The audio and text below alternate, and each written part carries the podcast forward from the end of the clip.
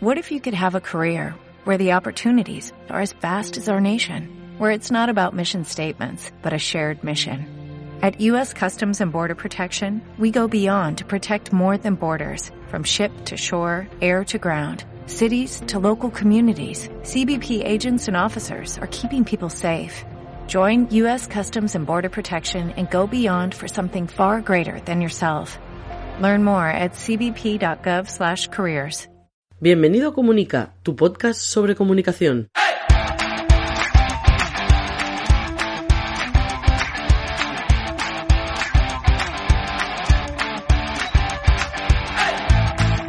Capítulo 105 de Comunica, el podcast donde hablamos de comunicación corporativa, relaciones públicas, comunicación no verbal, gabinete de prensa, estrategia y gestión de la marca personal y la marca corporativa. Mi nombre es Raymond Sastre, consultor de comunicación. ¡Empezamos!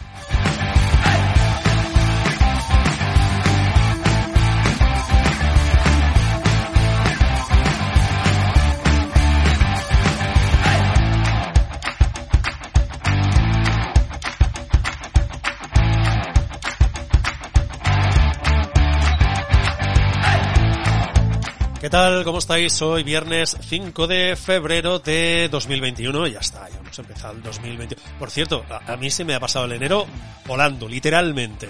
Y ya está, ya estamos en febrero, dentro de cuatro días va a ser verano, luego va a volver a ser Navidad y vamos a repetir este ciclo. Esperemos que sin pandemia.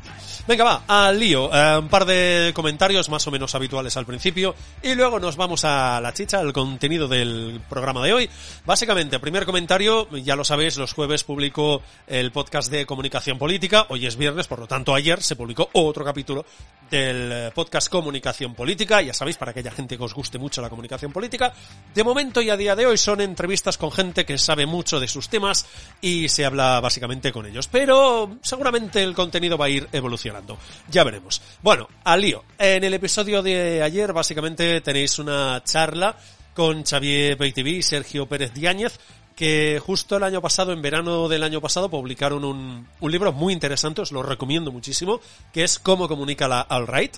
Y de verdad vale muchísimo la pena, se lo han currado mucho, hay muchísimas referencias eh, de artículos de profesionales que también en su momento han intentado explicar cómo comunica la alt-right y yo creo que hacen una fotografía, una foto muy interesante, un análisis muy interesante sobre cómo funciona este movimiento o movimiento de movimientos y si os leéis el libro ya sabréis por qué os lo digo. Y la recomendación es básicamente un perfil de TikTok que descubrí hace relativamente poco, bueno, hace ya algunas, algunas semanas, que es el perfil de Paco Hernández. Lo vais a encontrar como Paco HDZ, ¿vale? Paco HDZ 77 y básicamente es un perfil que a mí me parece muy, muy interesante. Habla básicamente de cómics y me gusta mucho el tono como lo hace, la manera como lo hace. Eh, lo hace de forma muy simple, pero te aporta muchísimo contenido y se nota que tiene una gran colección de cómics, novelas gráficas o como dice el mismo, TVOs en general. Y os lo recomiendo. Ya os digo, vale mucho la pena y sobre todo me gusta el, el ambiente. Él creo, si no recuerdo mal, en los primeros vídeos ya lo dijo, de aquí no van a salir ni haters, ni comentarios negativos, ni nada. Simplemente la gente que no le guste, voy a borrar el comentario, porque aquí estamos para dar buen rollo y básicamente eso.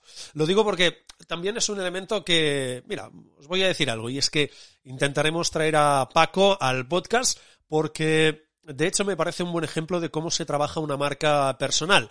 Y a veces romper un poco esos mitos de que para crear o para trabajar una marca personal en condiciones hace falta una enorme estrategia y estar meses planificando, cuando yo os he dicho mil veces que estas cosas, sobre todo y básicamente en marca personal, salen mucho más fluidas, de forma mucho más natural, de forma mucho más orgánica. Y creo que Paco, en su perfil de TikTok, es un buen ejemplo de ello. Por lo tanto, voy a intentar, voy a intentar traerlo al podcast y hablar un poco entre comillas, de marca personal, pero también un poco de qué es lo que hace y no hace, o cuáles son los filtros que, por ejemplo, él marca en su, perfil, que por supuesto marcan y definen también su marca personal.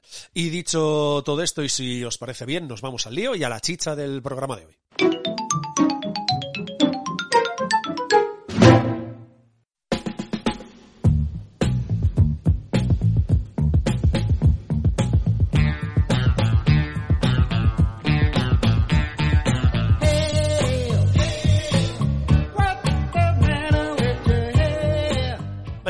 Nos vamos al lío. El programa yo lo tengo apuntado como el error comunicativo cuando se vende.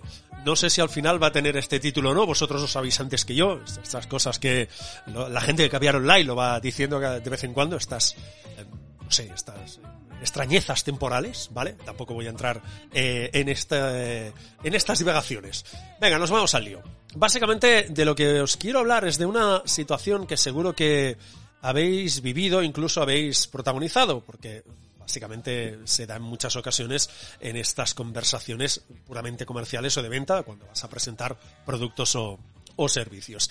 Y me ha parecido interesante porque yo la he vuelto a vivir hace pocos días en las dos vertientes. He asistido a una reunión de estas y luego yo he protagonizado una de estas sesiones una de estas reuniones puramente comerciales de venta, de cliente que te llama, oye, vamos a reunirnos, voy a ver qué me puedes ofrecer para solucionar mi situación, ¿vale? Eh, vamos a hacer una reunión con un posible cliente, ¿vale? Un poco el arquetipo, entre comillas, hay pasos muy, muy básicos que yo creo que son los tradicionales de presentas la empresa, cuentas un poco la, historia, hay algunas que incluso hablan de unidades de, de negocio, o incluso servicios, algunos incluso presentan a clientes o proyectos, sobre todo si estos son importantes o son marcas conocidas, y luego se hace, pues esto, una pequeña demostración, explicas los servicios y finalmente se establece esa conversación, ese feedback con, con el cliente, ¿vale? Mi pregunta es, ¿veis algo raro en esta secuencia? Ya os digo, ¿eh? No, no es que se produzca siempre así, pero la mayoría de las veces es, bueno, presentación de marca, podríamos resumirlo así, presentación de mi marca, eh, en todas sus vertientes, unidades de negocio, clientes, etcétera, una demostración y luego la charla con el cliente, ¿vale? Mi pregunta es, ¿veis algo raro en toda esta, en toda esta secuencia? Os pongo, por ejemplo, os pongo un ejemplo más cotidiano, ¿vale? Quedas con alguien porque tiene un problema y, o porque tienes un problema y necesitas eh, ayuda y le pides ayuda a esa persona, ¿vale? Quedas con esa persona y en un día concreto, en un lugar concreto, y esa persona cuando llega pues se pone a hablar de pues cómo le ha ido su día, a quién se ha encontrado por la calle o en el trabajo, problemas que ha tenido en el trabajo, situaciones eh, distintas que le han pasado en el, en el trabajo. No, pensaréis, hombre, si hemos quedado para hablar de un problema determinado, ¿por qué te pones a hablar de ti mismo, lo que te ha pasado y lo que has hecho y dejado de hacer? Y ahí va mi reflexión. Si os fijáis en la secuencia que hemos comentado anteriormente, que es, yo la he visto miles de veces, bueno, miles tampoco, pero centenares de veces sí, yo creo que es exactamente lo que sucede en este tipo de reuniones comerciales. En realidad, fijémonos, es decir, ¿cuál es la situación? Alguien nos acepta una reunión para saber qué solución le podemos ofrecer. Y nuestra respuesta, porque es así, nuestra respuesta durante no sé cuántos minutos al inicio es el yo mi mío, mime conmigo, que me habéis escuchado en muchas ocasiones quiero una reunión, invierto tiempo en hablar contigo y lo que haces es hablarme de ti.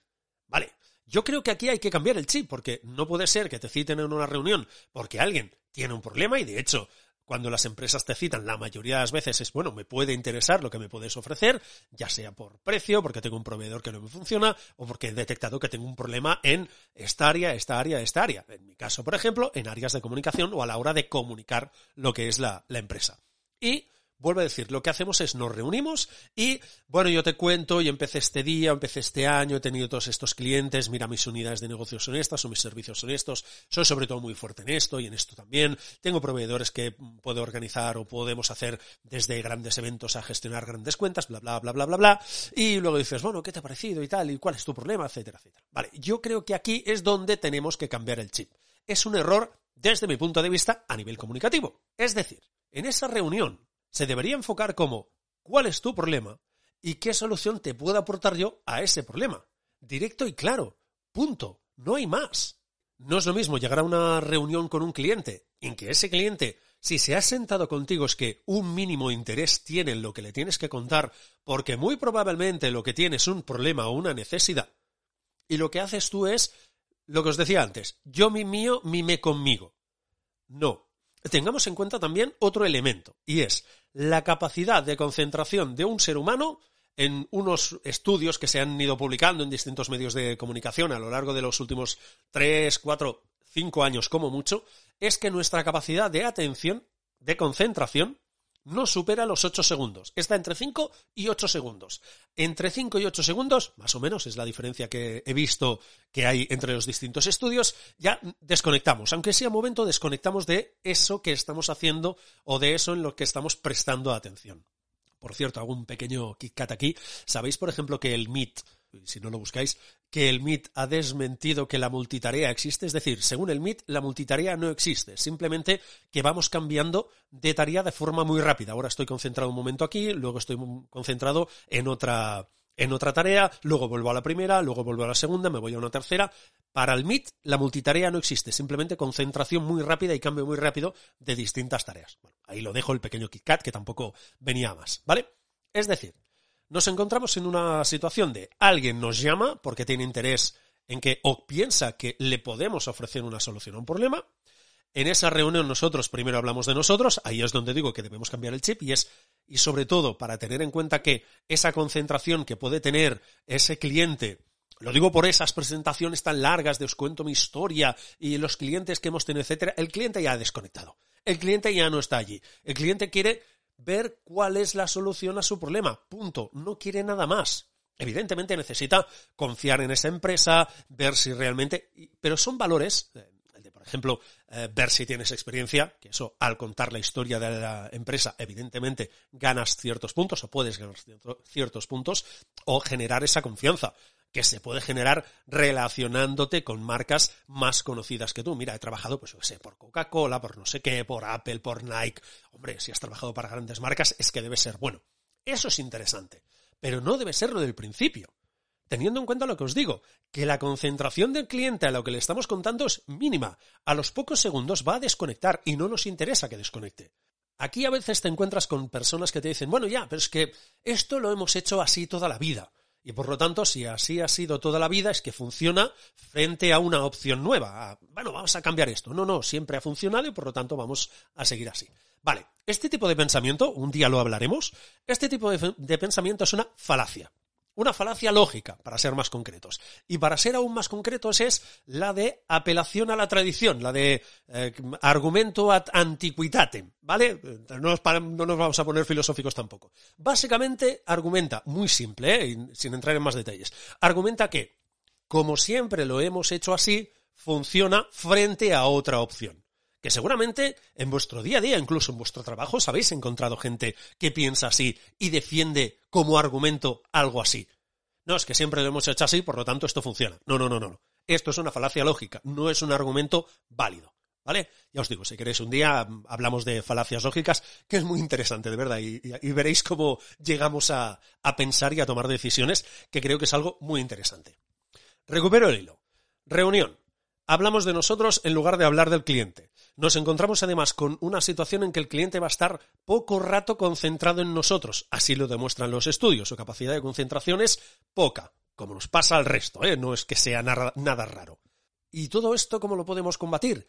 Desde mi punto de vista, con algo muy simple, que es, desde el principio, hacer participar al cliente de la conversación es que no es un monólogo, no estáis allí, creo yo, al menos yo las, eh, los encuentros, estas reuniones básicamente de venta comerciales que he visto, se plantean la mayoría de ocasiones, o al menos las que he visto yo, como monólogos, como una masterclass de ir allí, venga, tú suelta el rollo y yo ya decidiré. No, haced participar a la persona, al cliente potencial, a quien le estáis vendiendo o intentando vender algo, que participe de la conversación. De hecho, no hay nada más interesante en una conversación que hablar del otro. Es el gran tema. Es decir, planteaos la situación contraria. Es decir, imaginaos entrar en una reunión, empezar a preguntarle al cliente cuál es su problema, cuál, cuál cree que podrían ser las soluciones, de qué forma eh, se podría ayudar, que evidentemente aquí es vuestra parte activa, y hacerlo participar desde el principio. Y que el tema de conversación sea él, sea su empresa, no la tuya. A lo largo de la conversación, de ese toma y daca, de una simple conversación, ya saldrán las ocasiones para decir que llevas 25 o 30 años, los que sean, de experiencia. Y vas a reforzar precisamente ese valor de experiencia, que sabes lo que te haces. Y no solo eso, durante la conversación ya saldrá la posibilidad de hablar sobre algún proyecto que has tenido con alguna gran marca. Yo soy muy sincero, yo las reuniones que tengo comerciales me las planteo así que básicamente no me gusta ir a los sitios a soltar el rollo. Para esto ya tengo el podcast, caray. Eh, no, y además me gusta invitar a gente porque así no hablo tanto. Pero no me gusta ir a un sitio y soltar el rollo. Es que no sirve de nada. Venga, yo voy diciendo, diciendo, diciendo. No me sirve de nada. Necesito feedback, necesito ver si la gente lo está entendiendo. Y necesito que la gente participe porque eh, tengo clarísimo y así me lo ha demostrado la experiencia que cuando la gente participa en la conversación, esos contenidos, eso que se está hablando, queda mucho más que no, que no si es un rollo, una masterclass o un monólogo. Plantead las situaciones de ir a un sitio y haced participar desde el segundo uno al cliente. ¿Cuál es tu problema? Directo, que te lo cuente. No vengas allí a, hola, buenos días, mira, somos la empresa tal, nos dedicamos a tal historia, eh, llegamos, llevamos desde tal año, eh, en principio nos dedicamos a esto, luego mutamos, cambiamos de nombre, eh, llegaron accionistas, luego trasladamos una sede o abrimos una sede no sé dónde, bla, bla, bla, que está muy bien.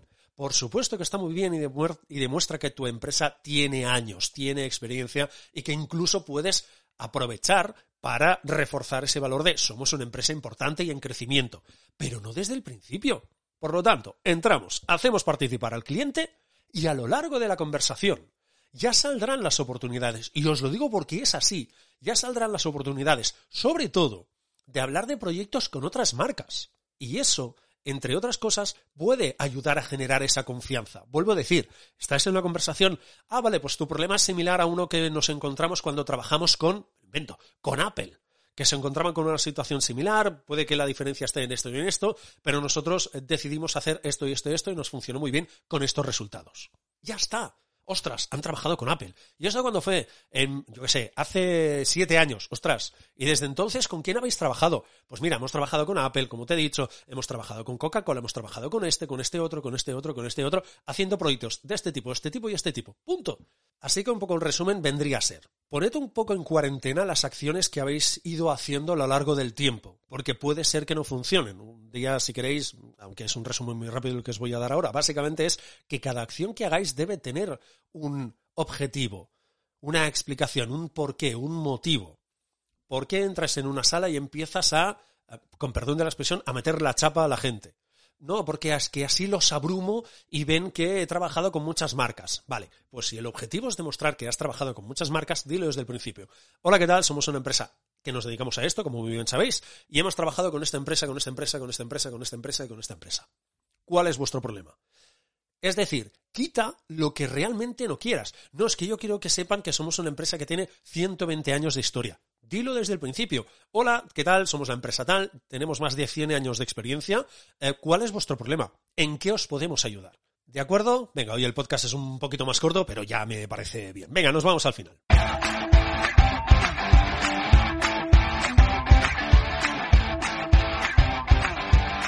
Muchas gracias por escuchar el podcast a través de todos los sitios de Spotify, de Evox, de Google Podcast, de Apple Podcast, de Podimo. Gracias también por suscribiros al podcast en todas estas plataformas. De verdad, mil gracias. Cada día somos más, hay más reproducciones y estoy encantado de la vida, que seamos más. Descansad este fin de semana, ya sabéis que hoy es viernes. Nos escuchamos la semana que viene recordad, como cada semana, no se trata de comunicar más, se trata de comunicar mejor.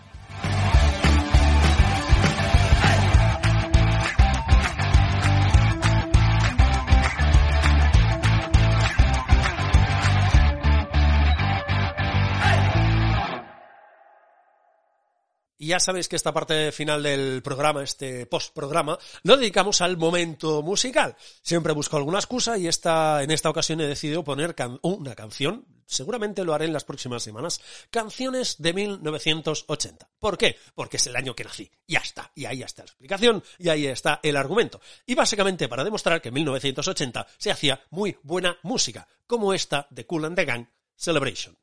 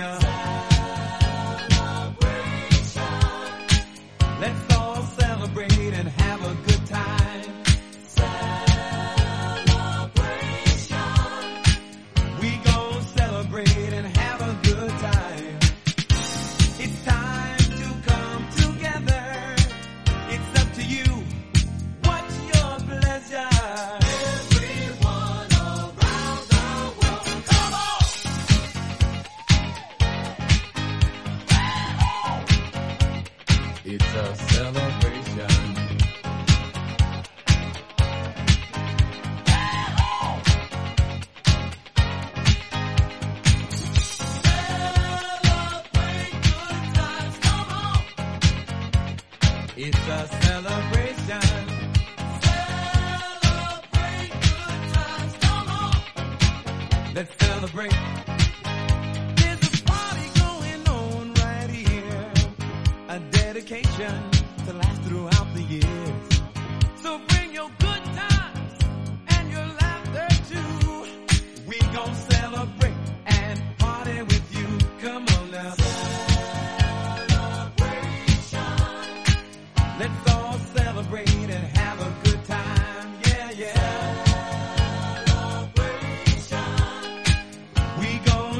breath.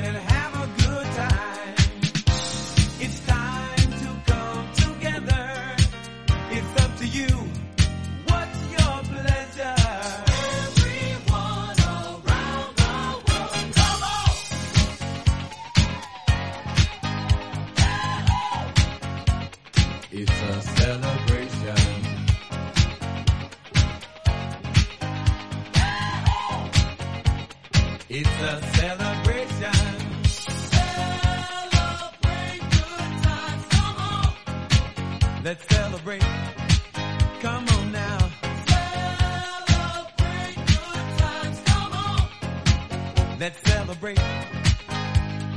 We're gonna have a good time tonight. Let's celebrate. It's alright. We're gonna have a good time tonight. Let's celebrate. It's alright. Baby.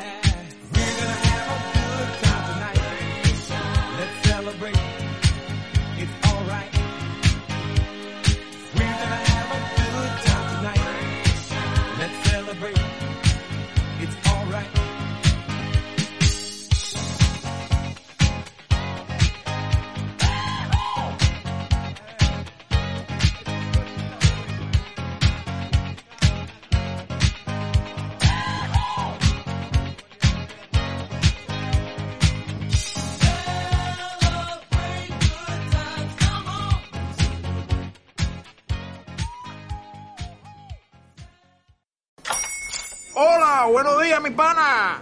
Buenos días, bienvenido a Sherwin Williams. ¡Ey! ¿Qué onda, compadre?